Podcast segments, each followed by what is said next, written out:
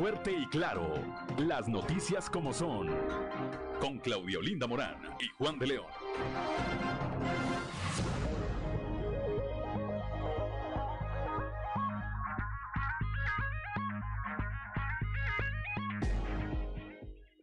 Muy buenos días, ya estamos en Fuerte y Claro, un espacio informativo de Grupo Región. Hoy es miércoles 27 de abril del 2022 y hoy se celebran quienes llevan por nombre María Guadalupe. Saludamos como todas las mañanas a quienes nos acompañan a través de nuestras diferentes frecuencias de Grupo Región en todo el territorio del estado, por región 91.3 Saltillo en la región sureste, por región 91.1 en la región centro, carbonífera, desierto y cinco manantiales, por región 103.5 en la región Laguna y de Durango, por región 97.9 en la región norte de Coahuila y sur de Texas desde Piedras Negras y más al norte aún en región 91.5 en la región Acuña, Jiménez y del Río, Texas. Un saludo también a quienes nos siguen a través de las redes sociales por la página de Facebook Región Capital Coahuila.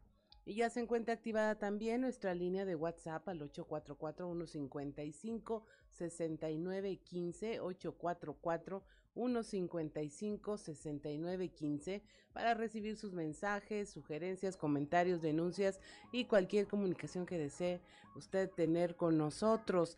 Eh, son las 6 de la mañana con 6 minutos y a esta hora la temperatura en Saltillo está en los 13 grados, Monclova 17, Piedras Negras 18, Torreón 17 grados, General Cepeda 13, Arteaga 12, Ciudad Acuña 18 grados, Derramadero al sur de Saltillo 12 grados, Musquis 17, San Juan de Sabinas 18, San Buenaventura 18, Cuatro Ciénegas 17 grados, Parras de la Fuente 14 y Ramos Arispe 13 grados centígrados. Pero si usted quiere conocer a detalle el pronóstico del tiempo, vamos con Angélica Acosta.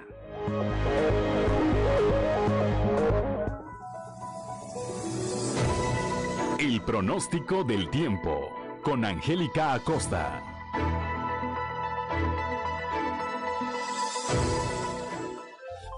Hola, hola, ¿qué tal amigos? ¿Cómo están? Muy buenos días, qué gusto me da saludarte en este bonito y maravilloso miércoles, mitad de semana 27 de abril. Mi nombre es Angélica Costa y estoy lista para darte los detalles del clima. Se presentó en la República Mexicana el Frente Frío número 44, que bueno, en la ciudad de Saltillo nos trajo algo de lluvia. Para el día de hoy se espera una temperatura máxima para Saltillo de 24 grados, mínima de 16. Fíjate bien, durante el día vamos a tener periodo de nubes y sol, se va a sentir ligeramente fresco y por la noche de un cielo claro pasaremos a parcialmente nublado. Toma tus precauciones, Saltillo, porque la posibilidad de precipitación es de 40%. Muy bien, nos vamos hasta Monclova. Temperatura cálida para Monclova, máxima de 28 grados, mínima de 20 durante el día más cálido. Vamos a tener periodo de nubes y sol, se va a sentir algo calientito y por la noche un cielo principalmente claro, mínima de 20. Durante el día hay probabilidad de precipitación, ¿eh? 40%, así que toma tus precauciones, Monclova. Nos vamos hasta Torreón con temperatura muy cálida, máxima de 32 grados, mínima de 19 durante el día de un cielo soleado. Pasaremos a parcialmente nublado. No te preocupes, va a estar muy agradable, va a estar cálido. Y por la noche, áreas de nubosidad. La posibilidad de precipitación para Torreón muy baja, 2%. Excelente. Nos vamos hasta Piedras Negras, máxima de 28 grados, mínima de 22. Durante el día, principalmente nubladito. Sin embargo, se va a sentir cálido. Por la noche, un cielo principalmente nublado. Y bueno, la posibilidad de chubasco ahí para Piedras Negras es elevada, 45%. Así que maneja con muchísimo cuidado. Vámonos ahora a esta ciudad Acuña, máxima de 30 grados, mínima de 21 durante el día, bastante nubosidad. Sin embargo, se va a sentir muy cálido, va a estar agradable. Por la noche nubosidad baja y bueno, la posibilidad de precipitación ahí para Ciudad Acuña es de 25%. Excelente. Ahí para nuestra gente bonita que tiene compromiso en Monterrey, Nuevo León, te comentamos que en Monterrey se espera una temperatura máxima de 28 grados, mínima de 20. Durante el día bastante nubosidad, sin embargo, se va a sentir cálido. Por la noche también bastante y bueno, pues toma tus precauciones Monterrey porque la posibilidad de precipitación es muy elevada, más durante el día que por la noche, 80%. Así que bueno, pues toma tus precauciones. Ahí están los detalles del clima. Que tenga usted muy buenos días.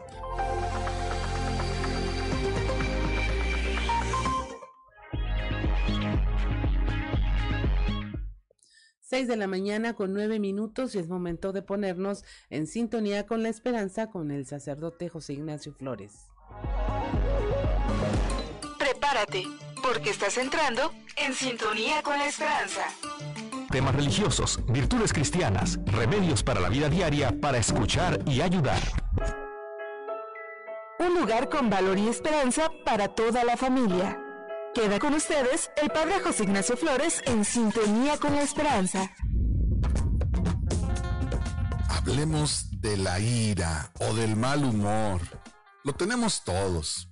Incluso quien tiene un carácter afable y casi siempre sonríe. Hay ratos en los que se nos cruzan los cables o andamos molestos por algo o las circunstancias nos hacen sombríos. No se trata de que uno tenga que estar abonado a la quietud, por muy bienaventurados que sean los mansos, pero sí se trata de no llegar a esas situaciones en las que el mal humor nos domine y nos lleva a donde no queremos. Porque de esto se trata con la ira, de preguntarse si uno está en control o si una emoción, en concreto el enfado, se vuelve tan intensa que no eres capaz de controlarla y conviertes la irritación en agresión. En agresión a otros, al mundo, a los objetos, a lo que se te ponga delante. El problema de la ira es que convierte al que está airado en bruto. Un energúmeno que poseído por su enfado, rabia o indignación, por lo que sea, se salta los límites básicos y agrede al prójimo. La ira luego se va convirtiendo en agresión, incluso física o más sutil. Y la ira te lleva a decir lo que se clava en el otro como un puñal hiriente. La ira solo deja detrás tierra devastada. Sugerencia. Frente a la ira, la alternativa no es la paz de los apáticos, aquellos a quienes nada afecta. No, es más bien la pasión de quien no olvida por más intensidad con la que viva las cosas al prójimo. A veces será calma, otras enfado, pero siempre debe reinar el respeto. Que tengas un excelente día. El amor y los valores se han hecho presentes. A partir de hoy, podemos vivir un futuro mejor. Te invitamos a vivir en sintonía con la esperanza. Acompáñanos en nuestra siguiente misión y muchas gracias por tu preferencia.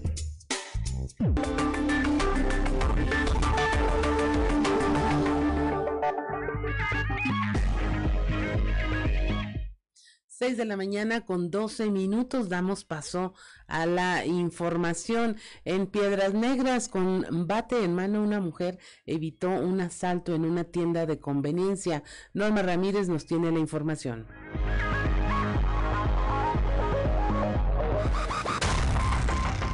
En un video difundido en redes sociales se ve como una mujer propietaria de un negocio de abarrotes enfrenta a un ladrón el cual le pidió amenazándola el dinero de lo recaudado de el día, pero el presunto ladrón no esperó la reacción de la mujer. Los hechos se presentaron en un depósito ubicado en el cruce de las calles Azucena y Aurora en la colonia Las Colinas en Piedras Negras. La mujer al verse en peligro sacó un bate de béisbol para enfrentarlo. El sujeto sorprendido decidió retirarse llevándose los productos mientras que la propietaria llamó a la policía, quien logró detener al ladrón de nombre Francisco N de 40 años, el cual fue puesto a disposición del Ministerio Público y será el término de las 48 horas cuando se decida su situación jurídica. El coordinador de Ministerios Públicos, Santiago Jesús Espinosa Guía, dio a conocer que esperan que la afectada formalice su denuncia para continuar así con las investigaciones.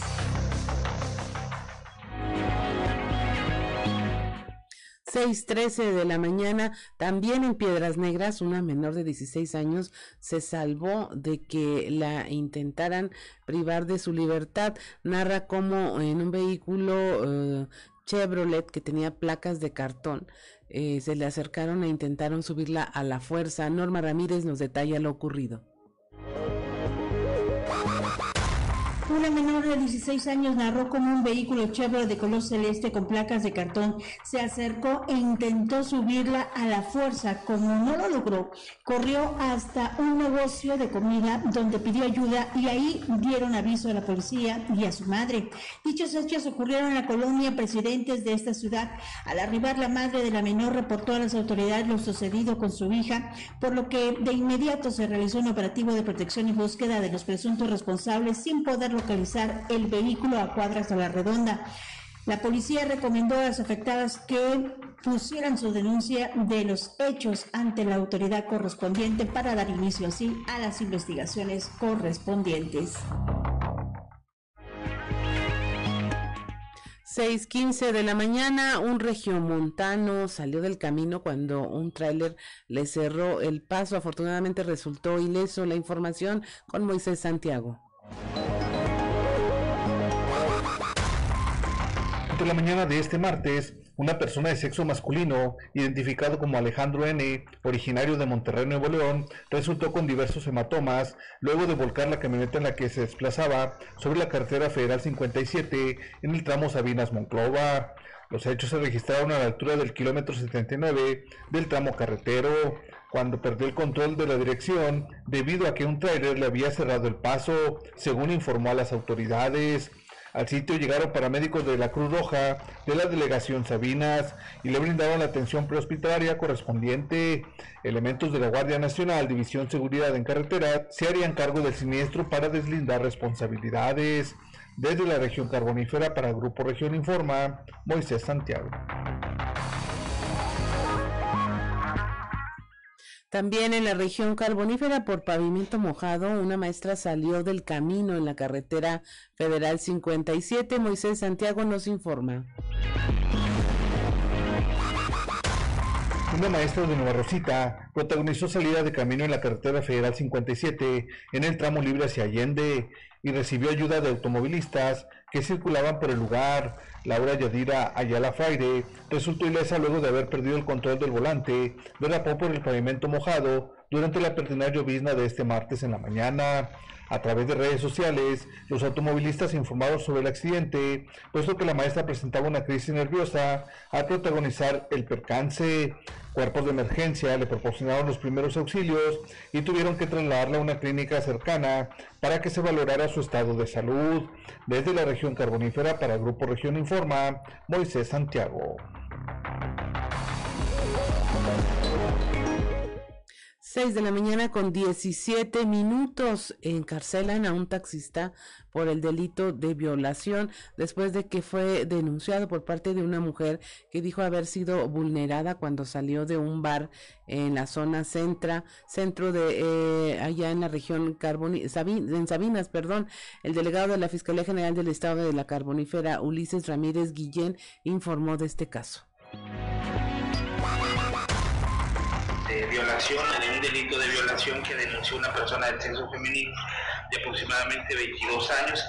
Ella refiere que al transitar por las calles de aquí de, la ciudad de Sabinas, después de salir de uno de, los bares cercanos a, la zona centro, este, decidió abordar un taxi y que esta persona, este, aprovechando la situación en la que ella se encontraba, que se encontraba bajo los efectos del alcohol, aparentemente este, cometió un abuso sexual o una violación en contra de, ella y que después eh, la dejó pues ya en libertad o cercana a su domicilio.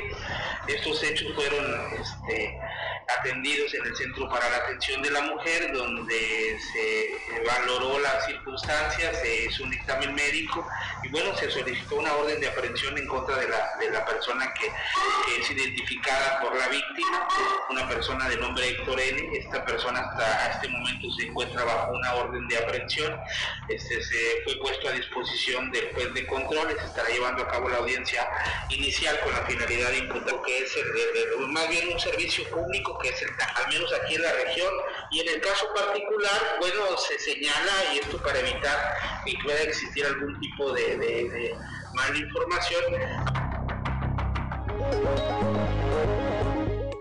6 de la mañana con 19 minutos. Eh, en una pareja, un hombre y una mujer, fueron detenidos por agentes de la Dirección de Seguridad Pública Municipal allá en Torreón luego de que se introdujeron a un domicilio en el fraccionamiento Hacienda Santa María.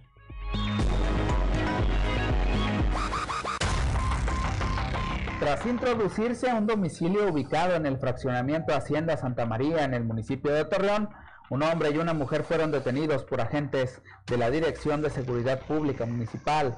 Los hechos ocurrieron alrededor de las 18 horas con 6 minutos del pasado lunes, luego que el propietario del domicilio solicitara apoyo a la línea de emergencia. El afectado reportó que al llegar a su casa escuchó ruidos al interior y por ello prefirió permanecer afuera. Al arribar al lugar, los uniformados sorprendieron a un par de jóvenes que se identificaron como Víctor Hugo N y Karina N, procediendo a su aseguramiento. Por lo anterior, los detenidos fueron puestos a disposición del agente del Ministerio Público por los delitos que le resulten.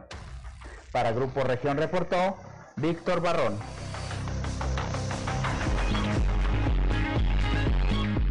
6.20 de la mañana, estamos en Fuerte y Claro, regresamos.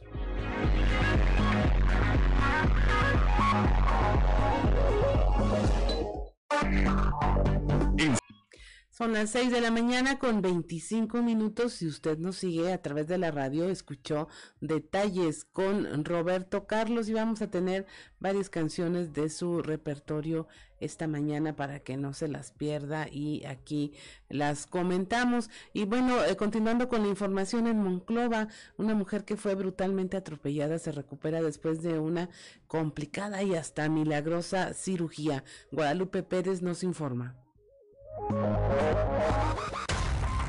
La joven Maribel que estuvo en terapia intensiva y que debido a su situación crítica fue trasladada a una clínica de Monterrey donde fue intervenida quirúrgicamente, finalmente regresó a Monclova en mejores condiciones de su salud.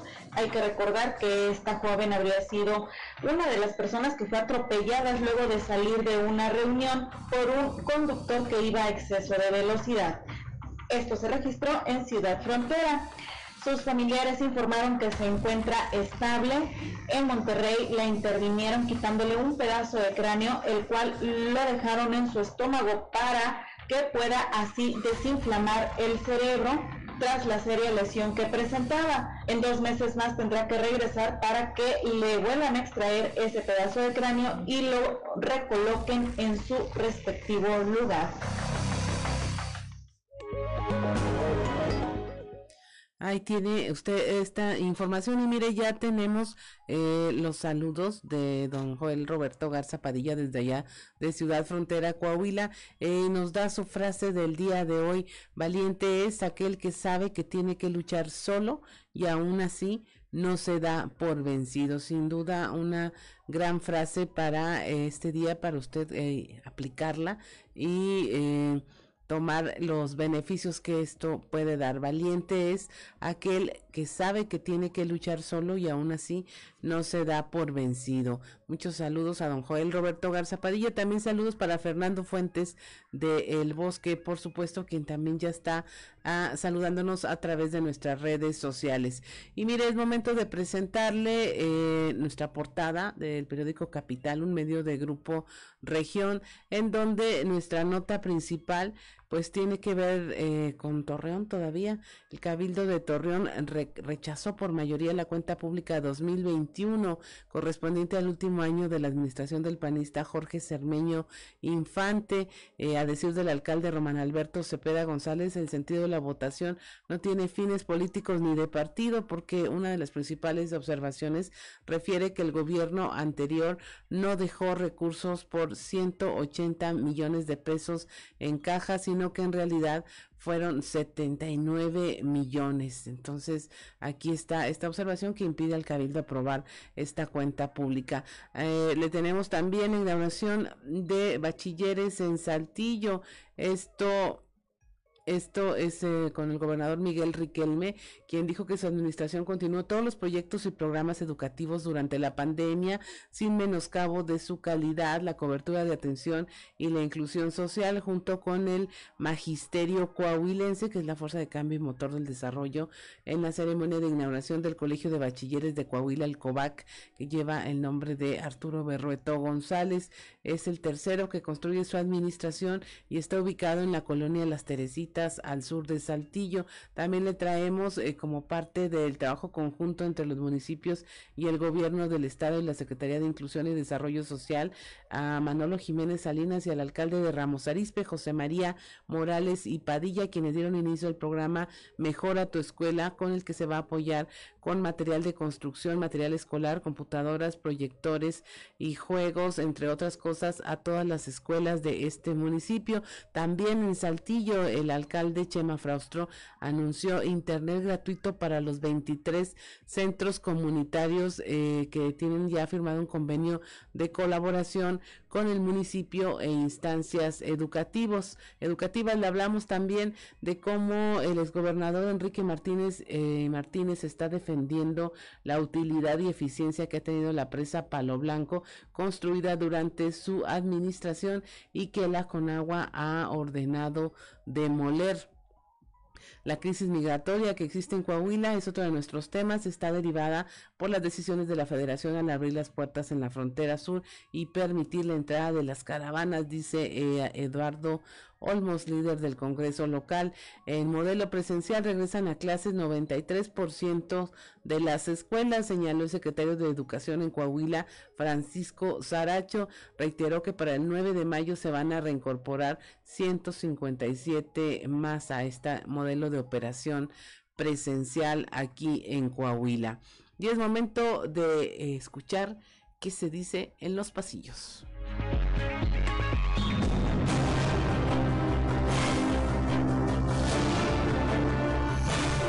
En el cartón de hoy, gracias, que nos muestra el profesor Víctor Zamora Rodríguez, quien se despide de nosotros desde una nube y rodeado de mucha luz a su alrededor. Muchas gracias, profesor. Dos figuras fueron reconocidas ayer durante la inauguración del plantel COVAC, ubicado en la colonia Teresitas. El profesor Arturo Berrueto González, con cuyo nombre fue bautizado el plantel cuyo sistema dirige y dirige bien Leonardo Jiménez. Y el otro personaje fue el profesor Víctor Zamora Rodríguez, recién fallecido. Antes del evento formal, funcionarios y legisladores como Jaime Bueno, Fernando de las Fuentes, Eduardo Olmos y Manolo Jiménez hicieron referencia a Zamora Rodríguez, de quien destacaron su valor como persona y como amigo. Presente en el evento, el que sorprendió dando declaraciones fue el ex gobernador Enrique Martínez y Martínez, y lo hizo para defender la presa Palo Blanco, construida durante su mandato, ya que dijo ha demostrado su funcionalidad. Tienes razón lo que dice. Los que se echaron un taco con los compañeros de prensa fueron los funcionarios que encabezaron la rueda de prensa para dar a conocer el primer Festival del Cabrito 2022. Al finalizar el evento, el alcalde de Saltillo, José María Fraustro, y la secretaria de Turismo, Azucena Ramos, degustaron unas palomas de cabrito para convivir con los reporteros ahí presentes. Sí, bueno, ¿quién tiene hambre?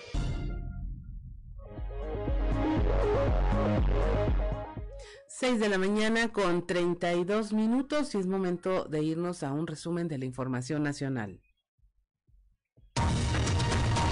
Se desploma helicóptero de la Marina. y cinco lesionados, cinco elementos navales que viajaban en el helicóptero M1-17 de la Armada de México. Se desplomaron cerca del Aeropuerto Internacional de Mazatlán. Esto durante el despegue, por lo que fueron trasladados al hospital.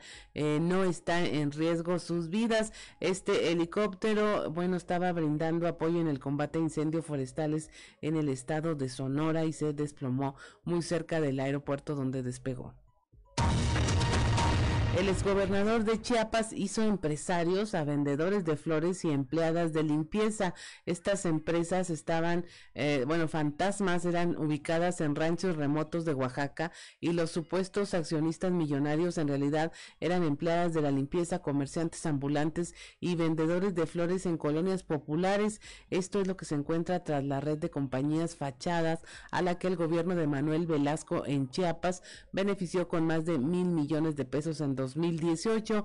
Hay una investigación en curso por estos recursos públicos que debieron haberse invertido en seguridad, el empoderamiento de las mujeres y el desarrollo de los más pobres abren registro de vacunación para niños mayores de 12 años. A partir de mañana, 28 de abril, se va a habilitar el registro de vacunación universal contra el COVID-19 para niños de 12 años en adelante, sin comorbilidades, informó el subsecretario de Prevención y Promoción de la Salud, Hugo López Gatel. Hasta ahora, bueno, el programa de vacunación para niños mayores de 12 años tenía que ver con que estuvieran eh, padeciendo alguna enfermedad adicional.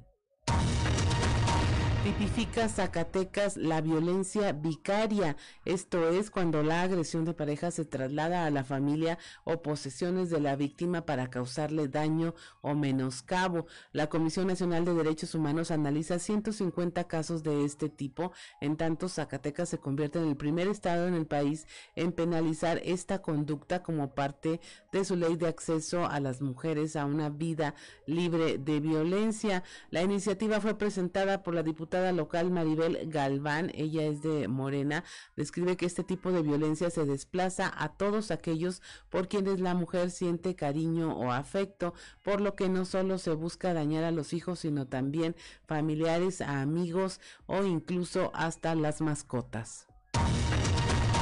Detienen a presunto pederasta en Quintana Roo. Agentes de la Policía de Investigación junto con personal de la Guardia Nacional detuvieron a Néstor P. por su probable participación en el delito de pornografía infantil. Esto tras varios meses de trabajo de inteligencia, investigación y seguimiento de elementos de la Policía Cibernética con lo que fue posible identificar a la hora imputado en esta actividad ilícita. Se aseguraron computadoras, dispositivos móviles y USBs con los que presumiblemente compartía imágenes eh, de pornografía infantil. Finalmente avalan diputados la creación del Centro Nacional de Identificación Humana, esto con el propósito de fortalecer el combate al delito de desaparición forzada y atender la crisis forense que actualmente enfrenta el país. Eh, aquí se habla de que hay 52 mil cuerpos sin identificar, el 71% se concentran en Baja California, Ciudad de México, el Estado de México, Jalisco, Chihuahua, Tamaulipas y Nuevo León.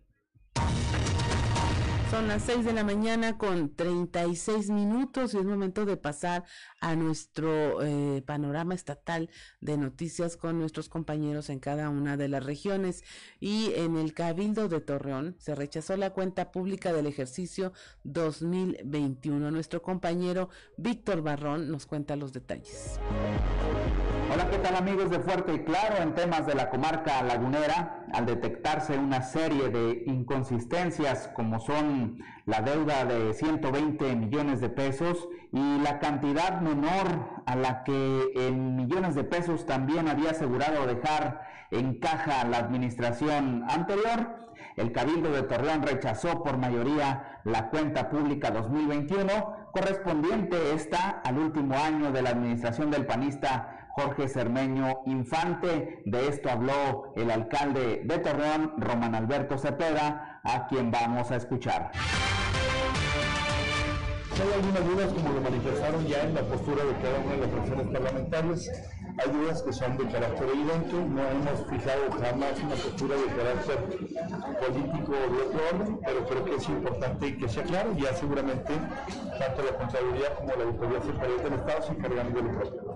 Pero pues hay inconsistencias evidentes en la, en, la, cuenta que creo que tenemos que ser profundamente claros en esto y sobre todo, insisto, en una postura estricta a lo que debe, al deber ser y no una postura de carácter ideológico político. más de 120 millones de pesos. Así es, así es. Y eso se ha venido manifestando en las distintas eh, eh, presentaciones de las cuentas. Entonces yo creo que es una constante, no, no una excepción. Ojalá y fuera la excepción, creo que tenemos mucho de qué ocuparnos para estar trabajando en un tema en el que darle para atrás siempre no es lo mejor. Sin embargo, también hablar y tener cuentas claras es lo más importante. La revisión propia por, la, por parte de la Contraloría, por un lado, y por otro lado por parte de la Autoridad Superior del Estado, ¿no? que es lo que hemos estado este, solicitando de manera puntual. Esto es todo en la información. Desde La Laguna reportó Víctor Barrón. Un saludo a todo Coahuila. 6:39 de la mañana ya y mire, aquí en la región sureste el exgobernador Enrique Martínez y Martínez defendió la utilidad y la eficiencia de la presa Palo Blanco, una obra construida durante su administración. La información con nuestro compañero Raúl Rocha. ¿Qué tal compañeros? Buen día. Esta es información para el día de hoy. El exgobernador Enrique Martínez y Martínez defendió la utilidad y eficiencia que ha tenido la presa Palo Blanco construida durante su administración y que la Conagua ha ordenado demoler. Añadió que durante estos años ha servido mucho para los habitantes de la zona en donde fue construida en Ramos Arizpe. El proyecto, yo no sé si quedó algún papel por algún trámite burocrático, pero que nos ha servido mucho. Hablen ustedes con todos los productores cercanos, cómo son recuperados los más Entonces, este, esas obras, es, es, poco el amor y gastarlo en sal, no se vale en el agua, que es el bienestar de la comunidad. Más allá del trámite, los trámites pues se pueden seguir en caso de que hubiera quedado algún trámite burocrático pendiente, pues se puede subsanar. La obra está, es lo importante. Ha mostrado ya su eficiencia, una obra que costó muy poco porque está hecha en una, formación natural, es una formación natural, ahí se angosta y la cortinita es muy corta y, el agua que falta, es mucha para que no se nos vaya y podamos disfrutar de esa agua que nos... Eh, el agua inaugurarlo, ¿no? Pues sí, exactamente. Yo recuerdo que en, cuando menos un par de ocasiones el director nacional, el Jaime Sáquez, estuvo conmigo viendo la construcción de la empresa. Esta es la información para el día de hoy. Buen día. 6 de la mañana con 41 minutos, dijo el exgobernador, es poco el amor para gastarlo en celos es eh, muy, eh, muy emblemática sus frases. Si usted se acuerda de, alguna más, escríbanosla para comentarla. Y bueno, es momento de irnos a un eh, corte. Regresamos, estamos en Fuerte y Claro. Mañana con 46 minutos y usted nos sigue a través de la radio, escuchó a Roberto Carlos con la canción ¿Qué será de ti? Una voz inconfundible, eh, la verdad, usted lo escucha y sabe que es él. Cante en portugués o en español o en lo que cante, usted sabe que está escuchando a Roberto Carlos. Yo no lo sabía, Ricardo Guzmán, pero él usaba una prótesis desde los seis años de edad, fue atropellado y le tuvieron que amputar una pierna por debajo de la rodilla, fíjate. No tenía idea, pero bueno, siempre traía tenis, dice Ricardo Guzmán. Eh, quizás fuera por eso. Son las 6 de la mañana con 47 minutos. Continuamos con la información. Nuestra compañera Leslie Delgado se lanzó a ver el tema del regreso a clases en esta semana, en la temporada eh, posterior a las vacaciones. Habló con el secretario de Educación en Coahuila, donde dice que ya regresaron a modelo presencial 93% de las escuelas. Escuchémosla. Buen día, informando desde la ciudad de Saltillo. El secretario de Educación en Coahuila, Francisco Saracho, declaró que alrededor de un 93% de las escuelas ya se encuentran operando de manera presencial.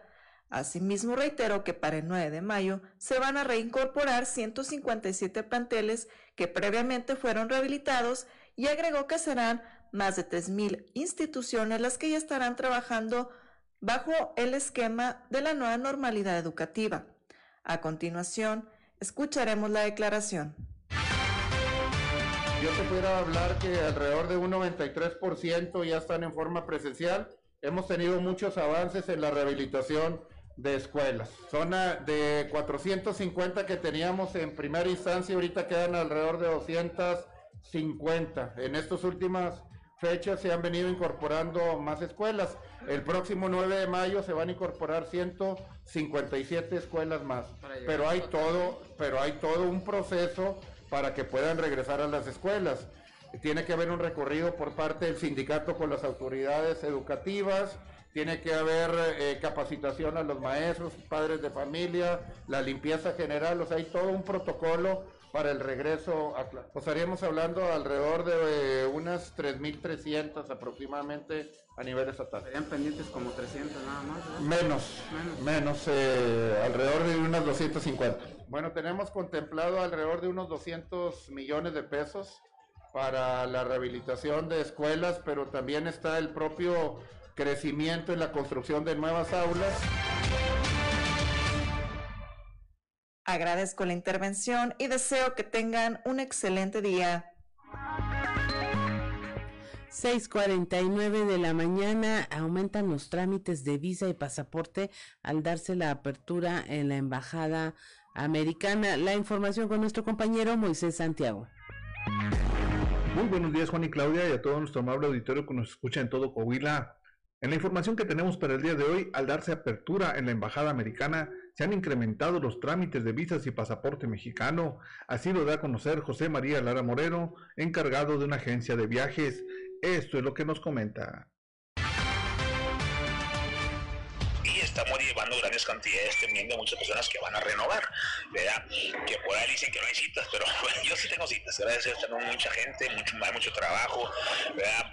Creo que está valiendo la pena de la, espera desde el año antepasado y el consulado americano, algunas personas que me reprogramó, la para este año están siendo aceptadas. La mayoría, casi el 90% de la gente que estoy llevando, está gente visada, todos visados, gracias a Dios.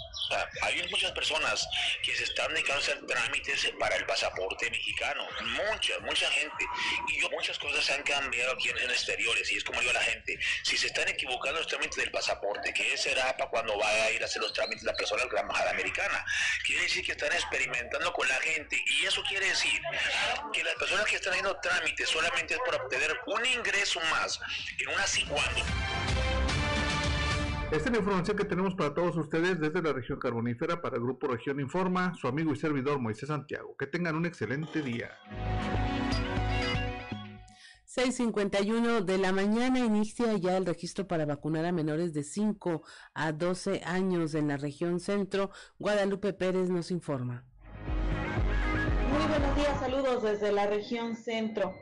Claudia Garza del Toro, quien se ha encargado del programa de vacunación anti-COVID, señaló que si bien ya se hizo público a nivel nacional que se tendrá apertura para la vacunación y registro de menores de 5 a 12 años, al momento la página Mi Vacuna sigue sin tener este acceso para el registro de los pequeños.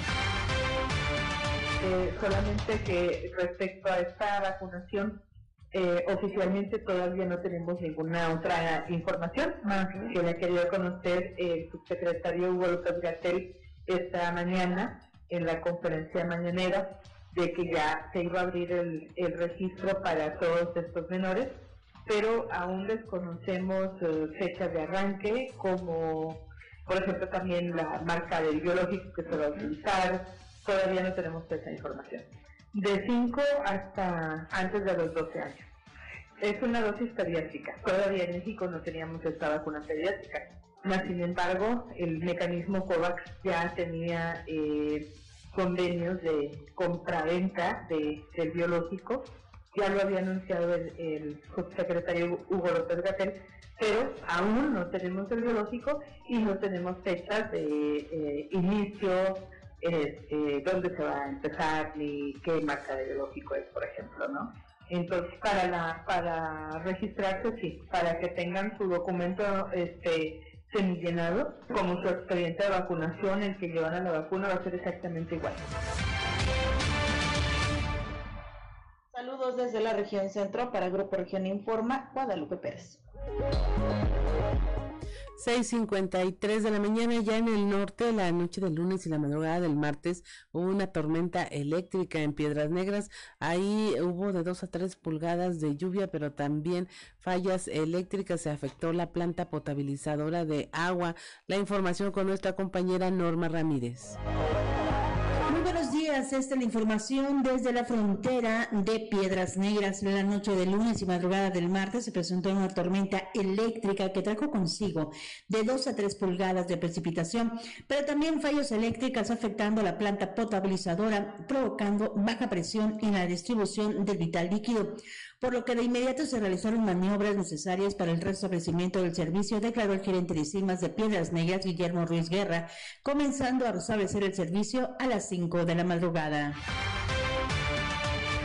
Como siempre, esa buena cordialidad y ese buen equipo que se, hace por el bien de la ciudadanía. Él atendió eh, rápido el, el, llamado, fueron unas este, cometidas que se encuentran ahí en la planta potabilizadora y una vez que se restablecieron este, las plantas aproximadamente a las entre 3 y media y 4 de la mañana vuelve a funcionar la planta 2 y la planta 3 sin embargo en este lapso que se tuvo sin estar eh, distribuyendo el agua los rebombeos y los tanques elevados de la ciudad eh, pues muchos de ellos se vaciaron. Y fue apenas a partir de las 4 y media, 5 de la mañana donde empieza, se, se empieza nuevamente a bombear el agua y a llegar a las cisternas que se tienen por parte del Sistema Municipal de Saneamiento de Piedras Negras. En el transcurso de la mañana, poco a poco se van llenando nuevamente otra vez todos los rebombeos y todas las cisternas de la ciudad. Entonces puede ser que algunas de los eh, sectores de la población de la ciudad pues estén ahorita con muy baja presión o algunos con, eh, agua sin agua en sus viviendas. Sin embargo, en el transcurso de la mañana se va a estar restableciendo.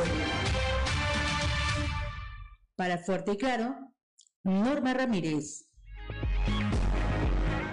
6.55 de la mañana, estamos en Fuerte y Claro, regresamos.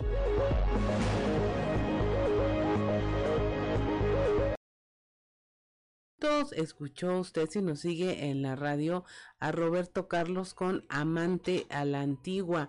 Amante a la Antigua, no es, la canción nueva es Amarte a la Antigua. Él es amante a la antigua. Este, bueno, tiene un sinnúmero de canciones, no, se cansa uno de leer toda su discografía y le vamos a estar aquí presentando varios de, su, de sus éxitos. Hoy, bueno, es miércoles 27 de abril y si usted quiere saber qué ocurrió un día como hoy, vamos a las efemérides con Ricardo Guzmán.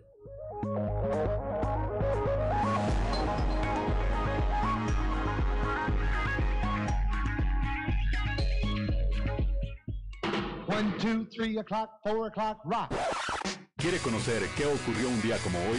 Estas son las efemérides con Ricardo Guzmán.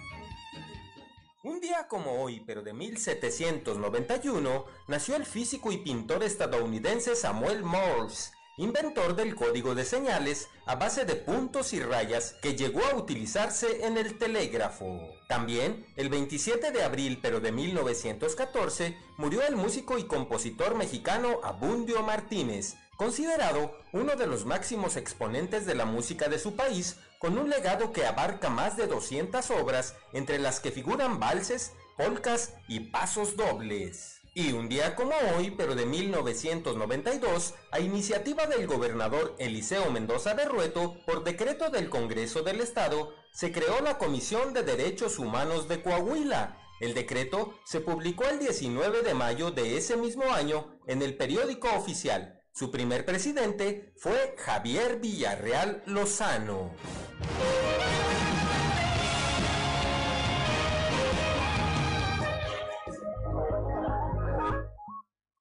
7 de la mañana con 3 minutos. Continuamos con la información.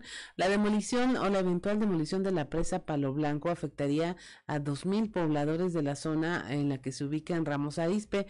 Esto lo señaló la diputada Edna Dávalos en el exhorto que se hizo desde el Congreso a la Conagua para evitar su demolición.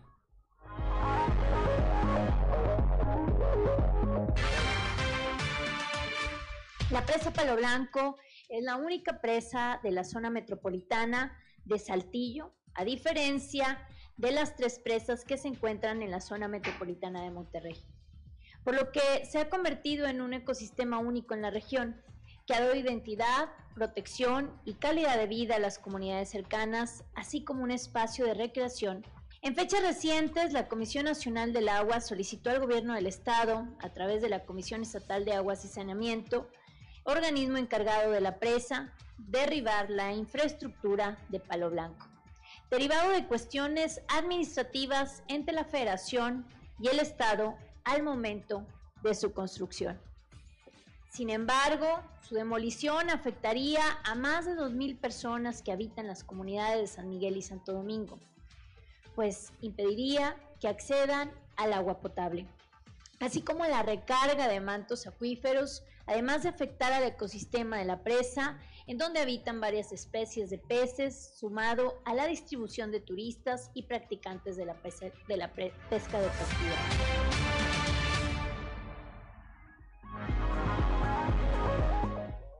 7 de la mañana con 5 minutos. La crisis migratoria que existe en Coahuila está derivada de las malas decisiones que ha tomado la federación al abrir las puertas de la frontera sur y permitir la entrada de las caravanas migrantes. Así lo consideró el presidente de la Junta de Gobierno del Congreso local, Eduardo Olmos razón por la que muchos están escogiendo pasar por aquí o tratar, o tratar de pasar por aquí es por las condiciones de seguridad en donde no se extorsiona o donde existen a veces menos posibilidades de que eso suceda, porque las violaciones de derechos humanos muchas veces en el tema de los migrantes es, es, un tema que se tiene que combatir en todos lados. Creo yo que, que, que, que, fue una postura muy inteligente y muy seria la que el gobernador Riquelme le hizo saber al gobernador Abbott creo que fue bien recibida y creo, y creo que finalmente lo importante de esa reunión era la responsabilidad que cada uno de los gobiernos estatales de ambos países estaban tomando cuando la, han sido las decisiones de orden federal las que han provocado las que han provocado esta crisis. Insisto, la crisis migratoria en el caso de Coahuila inicia, inicia en Tapachula, ¿verdad? Inicia en Tapachula, cuando se abre la puerta en Tapachula, cuando se organizan las caravanas o los grupos que vienen y llegan de manera organizada, ¿verdad? Este, y, de, y de la cual se está derivando una gran cantidad de dinero en la pasada de estas personas. Entonces creo que en ese sentido es muy importante la coordinación que ahora se está generando entre los ambos gobiernos de ambos estados para tratar de ir deteniendo el flujo.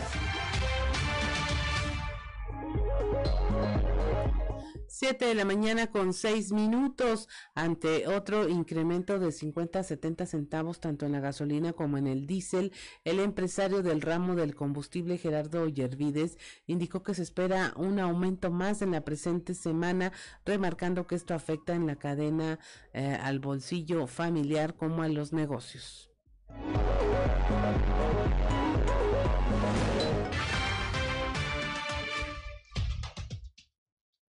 Bueno, eh, desafortunadamente esta semana anterior eh, hubo un incremento de entre 50 y 70 centavos en cada, en cada uno de los productos, tanto en la gasolina eh, premium, en la gasolina regular y en el diésel.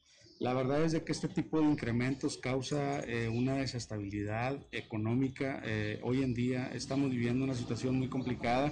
Hemos visto con tristeza que ha habido negocios que han tenido la necesidad de tener que hacer recortes de personal, pero también no solo eso, que muchos han, han optado por, por cerrar, ¿no? Porque también traemos el tema de lo que es el gas y ha habido tortillerías que han cerrado, ¿no? Y bueno, siguiendo con el tema de las gasolinas, esta semana se espera que haya otro, otro este, incremento. Eh, ¿Cómo va a ser el incremento? Puede ser entre 20, 30 centavos como tope hasta 50 centavos.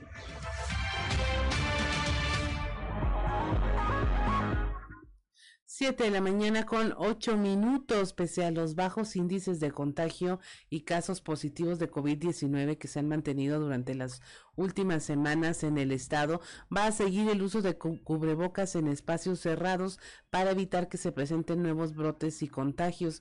Esto lo informó Eder López, presidente de Canirac. del subcomité la región sureste. Todavía no es algo que se libere en, nuestra región. Sin embargo, pues bueno, nosotros estamos a favor de lo que las autoridades sanitarias nos digan. Eh, al final de cuentas, pues ellos son los expertos. Eh, hemos visto una excelente reactivación económica en nuestro estado.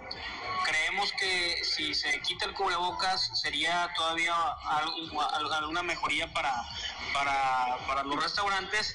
Sin embargo, pues bueno, también estamos muy de acuerdo en que, en que es una situación de, de, andar con cuidado, ¿no? Entonces, estamos a espera de que las autoridades sanitarias lo liberen y si es así, pues sí, va a haber un beneficio para nosotros. Después de la Semana Santa se hablaba que iba a haber un, pico, una, una cuarta o así es. no sé. Pues estamos, esperaremos los números. Eh, ahorita acaba de pasar una semana, Semana Santa, no ha habido un incremento ni, hospitalizaciones ni contagios. Esperaremos ya la segunda semana, que es la, próxima, para, para ver qué, qué resultados se arrojan. Esperemos.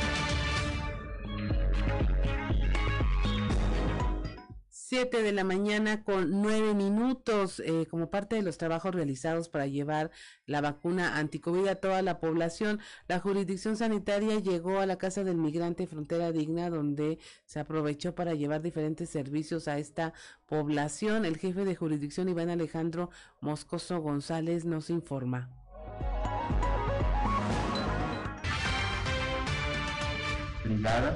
en la Casa del Migrante esta actividad que se llevó a cabo el día de ayer eh, tuvo a bien llevar algunos servicios que tenemos por parte de la jurisdicción y ponerlos al alcance de la población eh, migrante.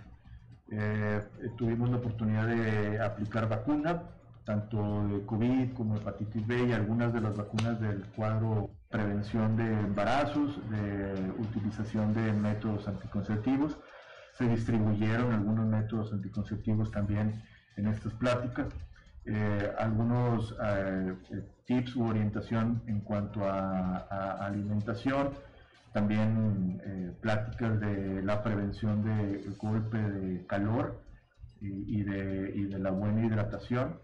Y, tuvimos una buena respuesta, alrededor de entre 45 y 50 atenciones fueron las que registramos el día de ayer.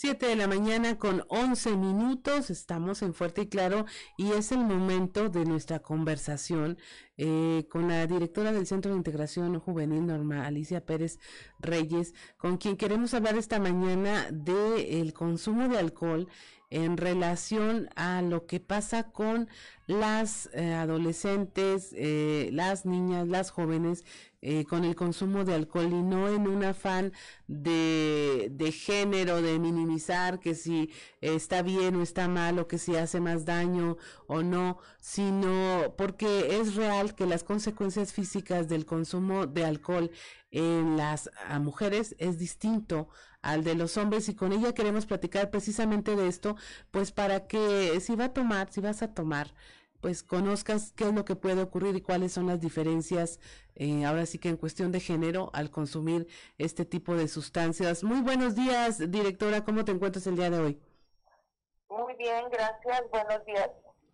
Es un tema que hemos platicado con anterioridad de que el consumo de alcohol afecta de manera diferente a las jóvenes en relación con el género masculino eh, y no estamos diciendo que se pueden tomar más o menos, sino de que orgánicamente eh, pega de manera distinta. Sí, claro. De nosotros de, entrada, cuando hablamos de consumo de alcohol en población joven, eh, dejamos muy claro que ahora sí que la, la medida estándar, inclusive entre hombres y mujeres de, de consumo de alcohol, eh, varía. Y algo importante que clarificamos también con los jóvenes es de que eh, el metabolismo del ser humano puede este, solamente digerir de una manera adecuada una unidad de alcohol por hora. Esto, esto es de alguna bebida que, que ellos eh, consuman, debe de ser solamente una unidad por hora. Cuando se rebasa esta cantidad, pues el organismo eh, comienza ya a tener intoxicación y entonces sí eh, comienzan a, suceder todos los síntomas como eh, baja la percepción del riesgo, ¿qué otra cosa? Pues la percepción de distancias se confunde y diferentes reacciones en el organismo pues comienzan a, funcionar inadecuadamente. Entonces, cuando hablamos de mujeres, pues se sabe que la misma cantidad no se puede consumir entre hombres y mujeres, puesto que con nosotras, en nuestro organismo, por tener más depósitos de grasa y al ser la grasa eh, liposoluble, pues el alcohol va a tener más concentración en el organismo de nosotras las mujeres y por lo tanto estos síntomas de los que se comenta cuando ya se excede eh, la cantidad de alcohol en el organismo van a ser eh, más contundentes en, nosotras las mujeres. Esto como consecuencia va a hacer que, la, intoxicación con alcohol sea más fuerte en nosotras las mujeres, dure más tiempo también el efecto y tengamos los riesgos similares que pueden suceder en un varón, pero que luego en nosotras las mujeres ahora sí que vienen otras situaciones de riesgo por el género de pues perder la conciencia y tener una, una situación de, riesgo de, de, de violación, perdón, o también de que, de que puedan suceder otras situaciones para las que en ese momento pues la, la persona ya en un estado de intoxicación no pueda responder favorablemente. Comento, situaciones que pueden similar, ser similares en los varones, pero que las mujeres en otros aspectos desafortunados como los que hemos conocido en, en últimas noticias con, con jovencitas también sucede.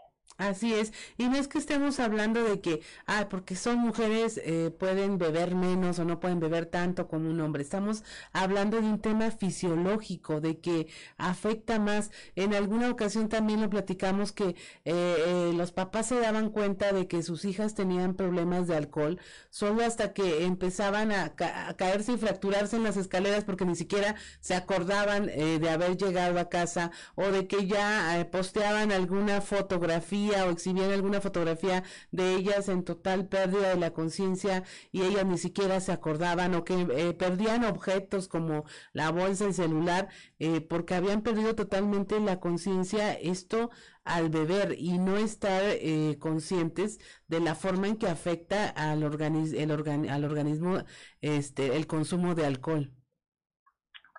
así es, y, algo importante eh, también a considerar que, que, lo comentábamos también en otras entrevistas, que también las situaciones de, manejar un vehículo, por ejemplo, este, anteriormente en, en las eh, antialcoholes pareciera que las mujeres tenían paso libre eh, porque no, no se consideraba que, que fueran a rebasar los niveles de alcohol y ahorita, en este momento, nosotros, al menos en el consumo de alcohol de mujeres, encontramos que a veces se rebasa este, el número de jóvenes, mujeres, que consumen más alcohol todavía que los varones.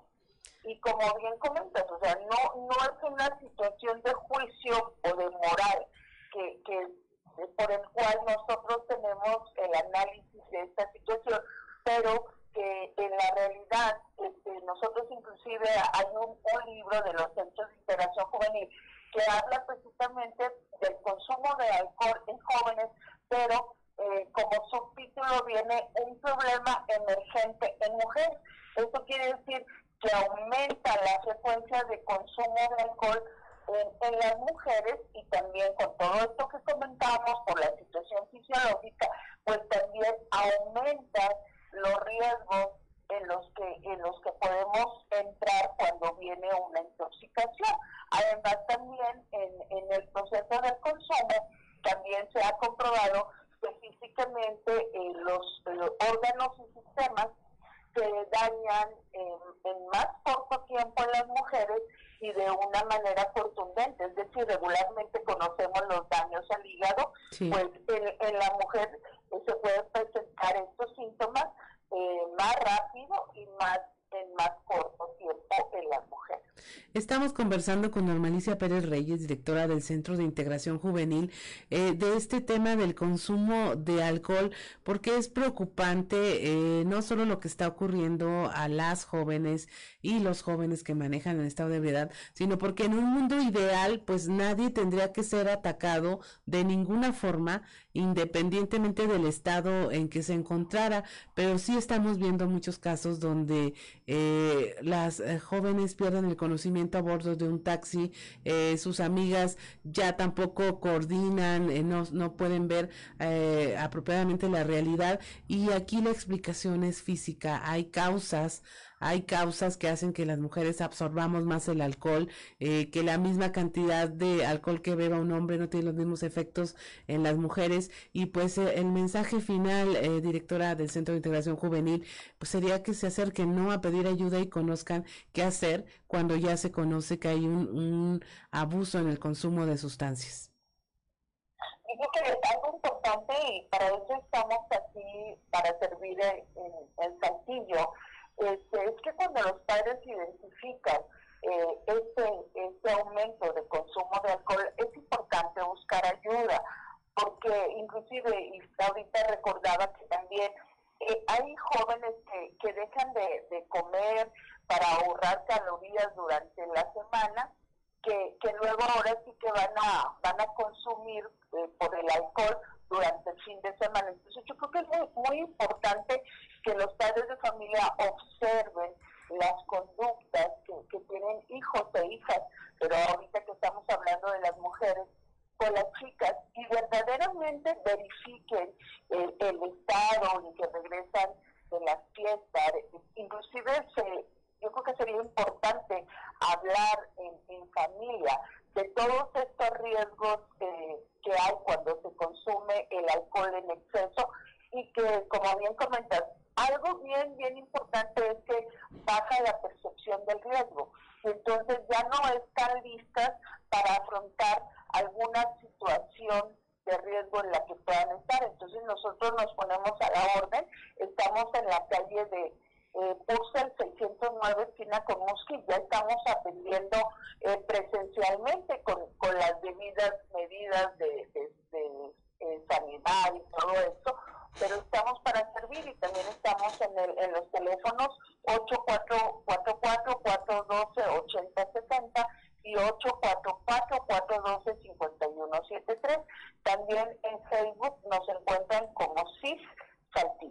Pues muchas gracias, directora del Centro de Integración Juvenil. Muchas gracias, Norma Pérez Reyes, por haber conversado con nosotros esta mañana. Datos importantísimos para todos nosotros.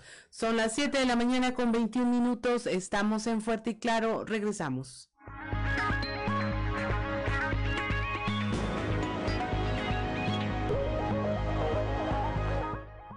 7.26 de la mañana, usted si nos sigue a través de la radio escuchó Cama y Mesa de Roberto Carlos también.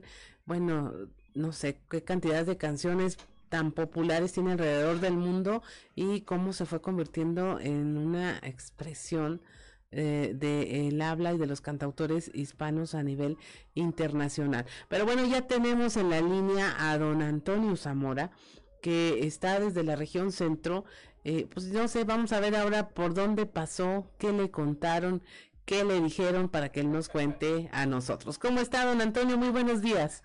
Buenos días, Claudia. Buenos días a las personas que nos sintonizan a esta hora.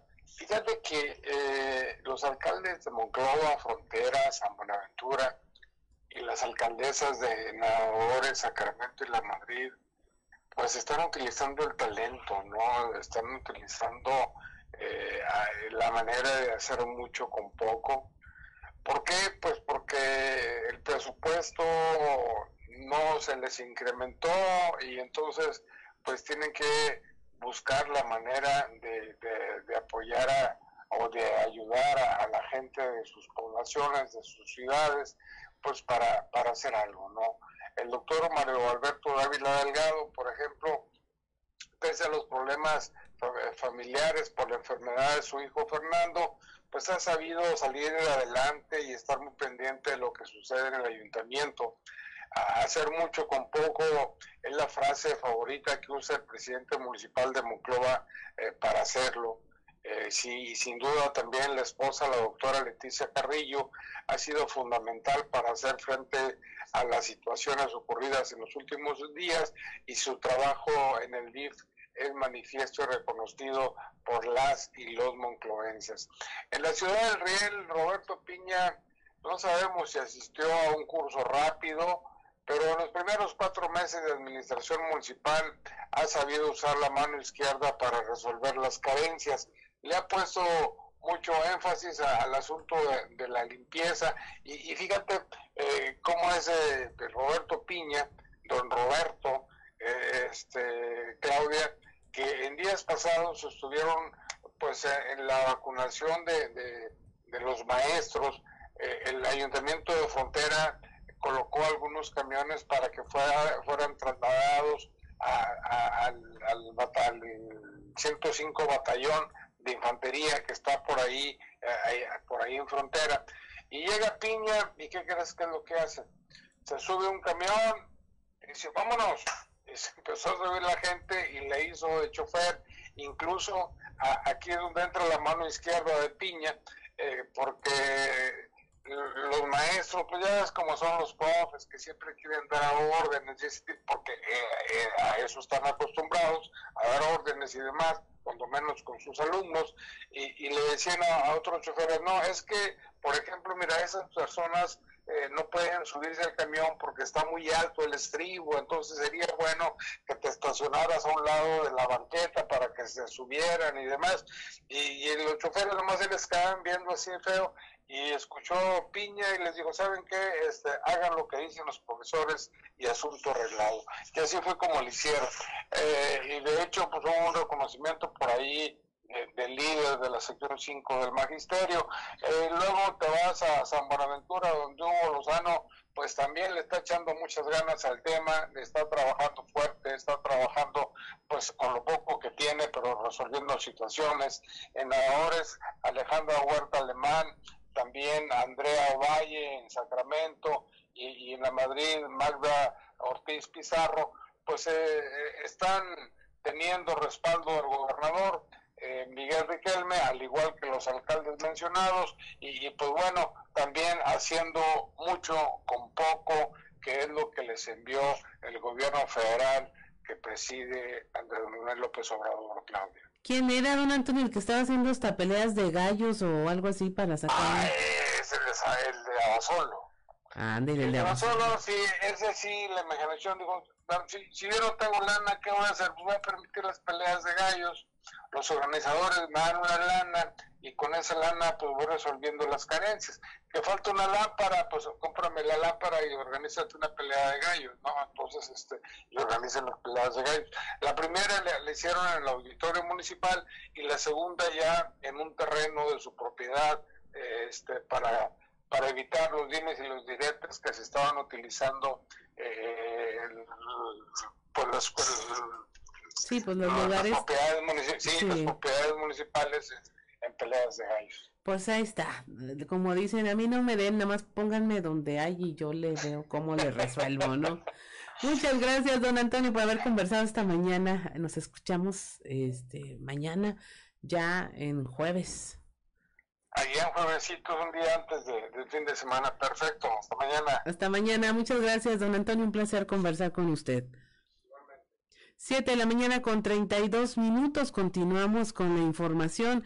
Como cada año, luego del primer trimestre, eh, se iniciaron con los programas para dar oportunidad a quienes no realizaron su pago de derechos de control vehicular para que regularicen su situación. Esto lo dijo Javier Díaz, administrador fiscal general.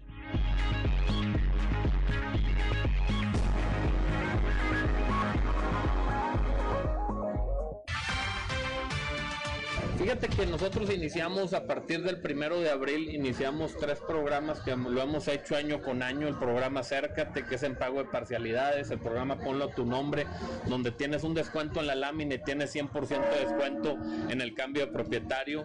Y el programa Tráitelo a Coahuila, donde empadronando tu vehículo solamente pagando, en este caso, el 2022. Se ha tenido buena aceptación. Al momento no hay ninguna solicitud de parte de la Secretaría de Seguridad Pública para hacer este tipo de porque como ustedes saben, pues son operativos que se hacen conjuntamente con la Secretaría de Seguridad Pública. ¿Cuántos han pagado A la fecha estamos alrededor ya casi llegando a los 550 mil contribuyentes de un padrón de 900 mil, pero de esos 900 mil nosotros consideramos entre 40 y 50 mil que no están dentro del padrón. ¿A qué me refiero? Aquellos vehículos que a lo mejor en 10 años no se han acercado y a lo mejor esos, esos vehículos ya están fuera de circulación o están en otro estado o a lo mejor ya están en un yonque, pero nunca lo dieron de baja con nosotros.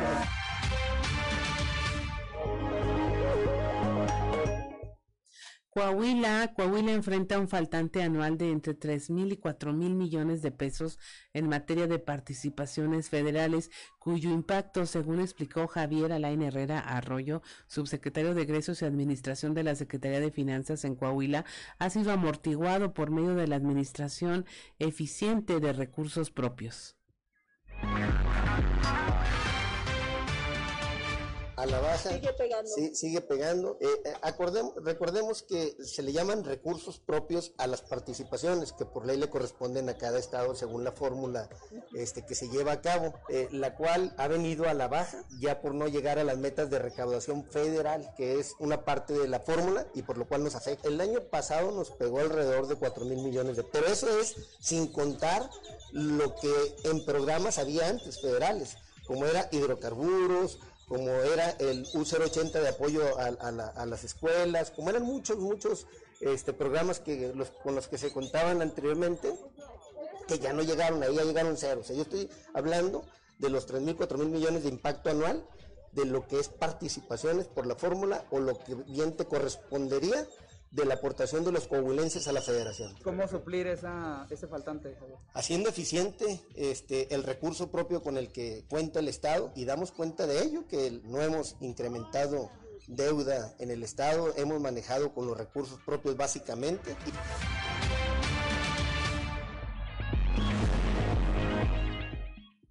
Las publicaciones y mensajes compartidos recientemente en redes sociales y WhatsApp sobre supuestos secuestros de mujeres en taxis de plataformas como Uber y Didi impactaron en una disminución del 50% en la demanda de servicio tan solo en el pasado fin de semana. Esto lo señaló Ulises Ogazón, eh, representante de operadores de estas plataformas en Torreón. La, seguridad aquí es muy diferente, el estado de Coahuila, este, la seguridad es muy, muy, muy diferente. Se traen notas, desgraciadamente hay gente que se trae notas de otros estados y las empiezan a sacar aquí en la ciudad. Eh, la verdad es de que entre jueves y viernes, cuando empezaron a salir las notas en Facebook, la desinformación, bajó demasiado el trabajo. No, demasiado, un 50, 60%, nos pegó mucho pero la misma sociedad sabe bien que nosotros estamos bien organizados y que prestamos un servicio de calidad. Entonces la misma sociedad ve otras notas y dice, no, pues nomás los están reventando porque hay una lucha entre taxis y Uber. Les comento, el año pasado registramos como alrededor de 12 robos a vehículos a nosotros, por eso les comento que es más, es más probable, probable que nos asalten o que nos roben el vehículo a nosotros que nosotros hacer una acción mala, indebida. El año pasado, eh, al filo de noviembre, diciembre, logramos rescatar una unidad eh, ahí en el estado de Chihuahua por medio de la decisión GPS.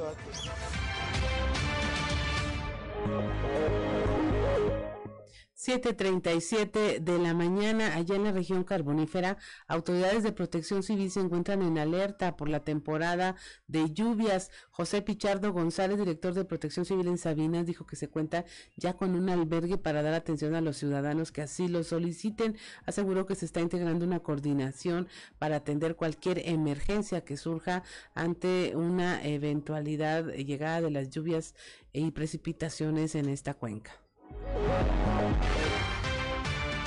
Y mira, supuestamente tenemos pronósticos todavía de lo que es hoy martes, miércoles y hasta el jueves algo de probabilidades de agua y en los cuales pues vienen acompañados de uh, rachas de aire algo fuertecitas, de 40 kilómetros y pues hay que extremar precauciones, hay que ahorita con el tiempo... Pues, Muy bien, en este caso las autoridades coordinan esfuerzos, ¿qué medidas se están tomando para resguardar a la población vulnerable? Eh, pues tenemos siempre eh, el albergue El Peregrino listo para cualquier situación. en esta ocasión nomás hubo en dos casas que, que, por ahí tuvieron problemas con agua, pero rápidamente bajó y, ya quedó. Pero si ya se necesita, pues tenemos los albergues peregrinos listos para cualquier situación, persona que necesite dónde pasar una noche. Pueden llamar al número de emergencia o al 911, ¿no? Para poder sí, los números de emergencia tenemos en la Policía Municipal como primer respondiente, ahí es 86161 30374, eh, los bomberos 86161-23535, Cruz Roja 86161-30040 o Protección Civil 86161-91364. 7.39 de la mañana, este próximo viernes, se terminará la colecta infantil de la Cruz Roja. La presidenta del Patronato de Damas Voluntarias de la Benemérita Institución, Claudia Andrade, invitó a los padres de familia a continuar apoyando a los menores que participan en esta dinámica. Esto en Sabinas.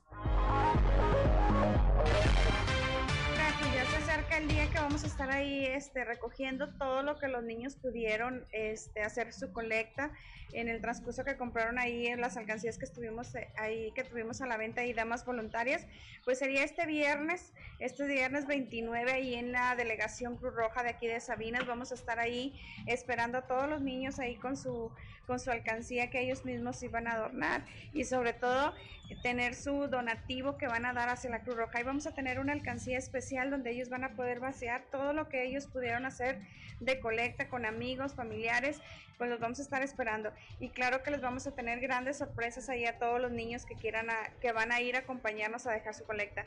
Si no tuvieron la, oportunidad de de comprar a su alcancía, toda, aún hay, aún hay alcancías que puedan adquirirlas y si no ese día también pueden ir a dejar su donativo ahí también y con mucho gusto también les vamos a dar un detalle por parte de ahí de Damas Cruz Roja.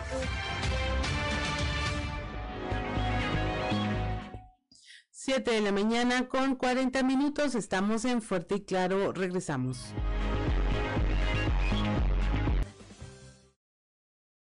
...46 de la mañana... ...seguimos en Fuerte Claro... ...y escuchó usted la canción Amigo... ...con Roberto Carlos... ...y yo creo que todo mundo, todo mundo la sabíamos por Pedrito Fernández, ¿no? Cuando la cantó en la llegada a a México del Papa Juan Pablo II, hasta hicieron una película con esa canción. Seguramente alguien más aparte de mí se va a acordar este de esta de esta canción que fue cantada en su momento por Pedro Fernández, pero pues es la original de Roberto Carlos Amigo. Y vamos a continuar con la información. El gobernador Miguel Riquelme dijo que su administración continuó todos los proyectos y programas educativos durante la pandemia sin menoscabo de la calidad, la cobertura de atención y la inclusión social, junto con el magisterio coahuilense que es fuerza de cambio y motor del desarrollo. Lo anterior en la ceremonia de inauguración del Colegio de Bachilleres de Coahuila de COVAC que lleva por nombre Arturo Berrueto González y que está ubicado en la colonia Teresitas al sur de Saltillo.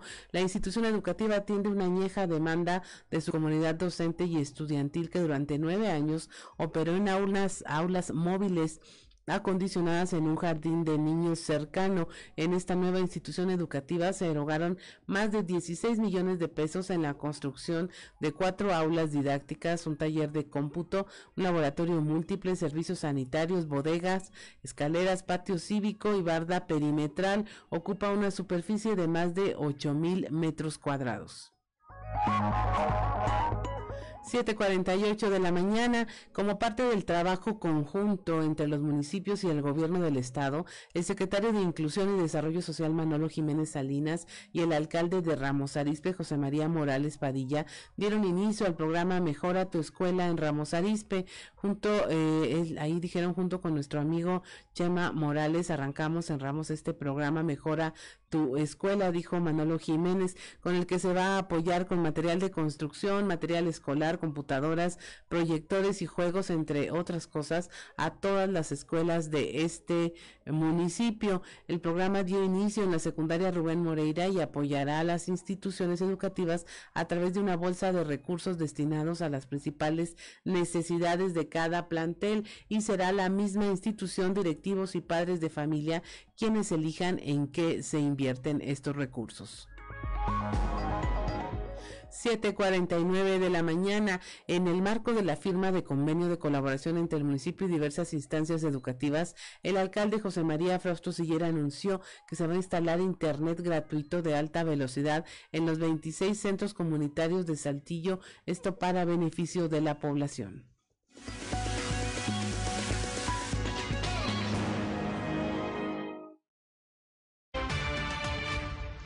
Tenemos en, los 27 centros comunitarios que están funcionando, vamos a tener, este, además de una internet de alta velocidad, vamos a tener eh, la posibilidad con una universidad este, de otorgar un, inglés para quien lo desee tomar. Ya es un este, procedimiento y es un método muy garantizado lo vamos a estar vigilando muy bien, pero lo más importante es que se los podemos ofrecer pues, a la gran cantidad de colonias que, que está sobre todo en el sur de la ciudad. ¿A cuántas personas está disponible?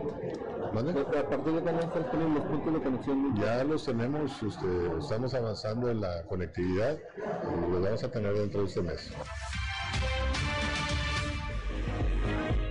7 de la mañana con 50 minutos es momento de irnos a un breve resumen de la información nacional.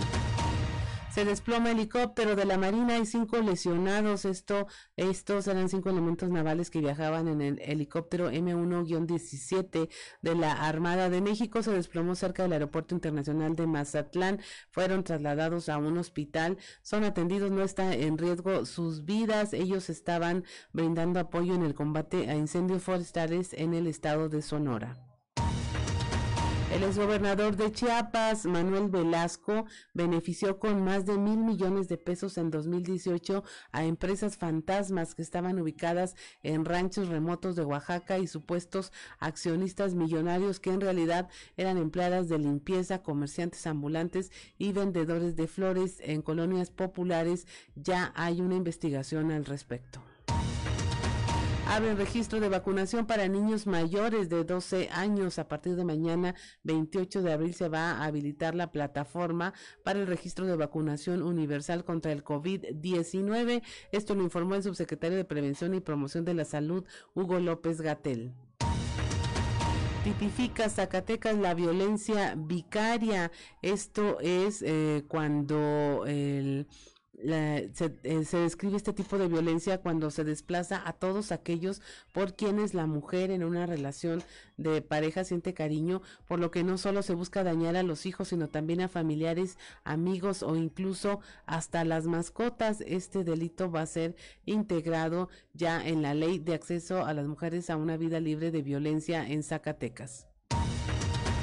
Detienen a presunto pederasta en Quintana Roo. Agentes de la Policía de Investigación, junto con personal de la Guardia Nacional, detuvieron a Néstor P. por su probable participación en el delito de pornografía infantil. Y finalmente avalan diputados la creación del Centro Nacional de Identificación Humana, esto con el propósito de fortalecer el combate al delito de desaparición forzada y atender la crisis forense que actualmente enfrenta al país. Y hasta aquí la información nacional y alcanzamos irnos al mundo de los deportes con Noé Santoyo. Resumen Estadio con Noé Santoyo.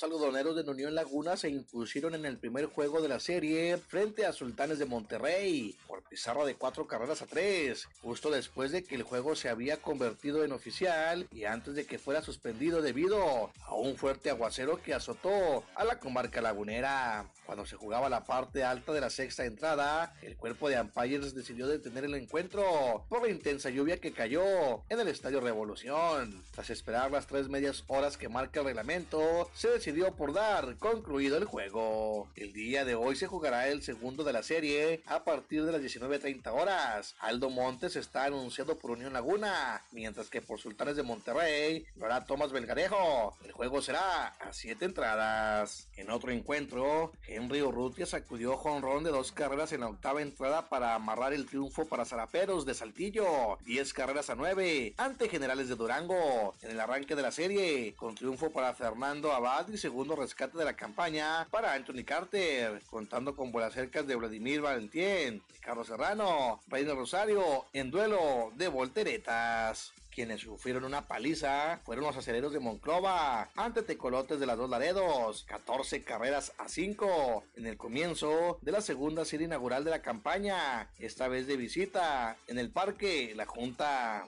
Manchester City dejó vivir al Real Madrid. Los de Guardiola se cansaron de fallar y si bien le marcaron cuatro goles a los merengues, el 4-3 que se llevan para la vuelta es muy corto para un equipo como los blancos, que tienen en su haber varias remontadas y más cuando juegan en el Santiago Bernabéu dentro de una Champions League. La noche en Manchester tenía pinta de ser catastrófica para los de Carlo Ancelotti. Apenas iban 10 minutos en el reloj y ya perdían 2-0. Sin embargo, después del marcador final, este resultado es muy engañoso. El otro partido de semifinal se realizará el día de hoy a las 14 horas tiempo del centro de México, cuando el Liverpool reciba al Villarreal. Resumen Estadio con Noé Santoyo.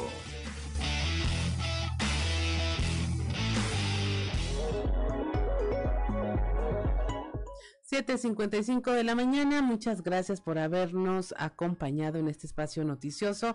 Mi nombre es Claudia Olinda Morán y esto fue Fuerte y Claro. Región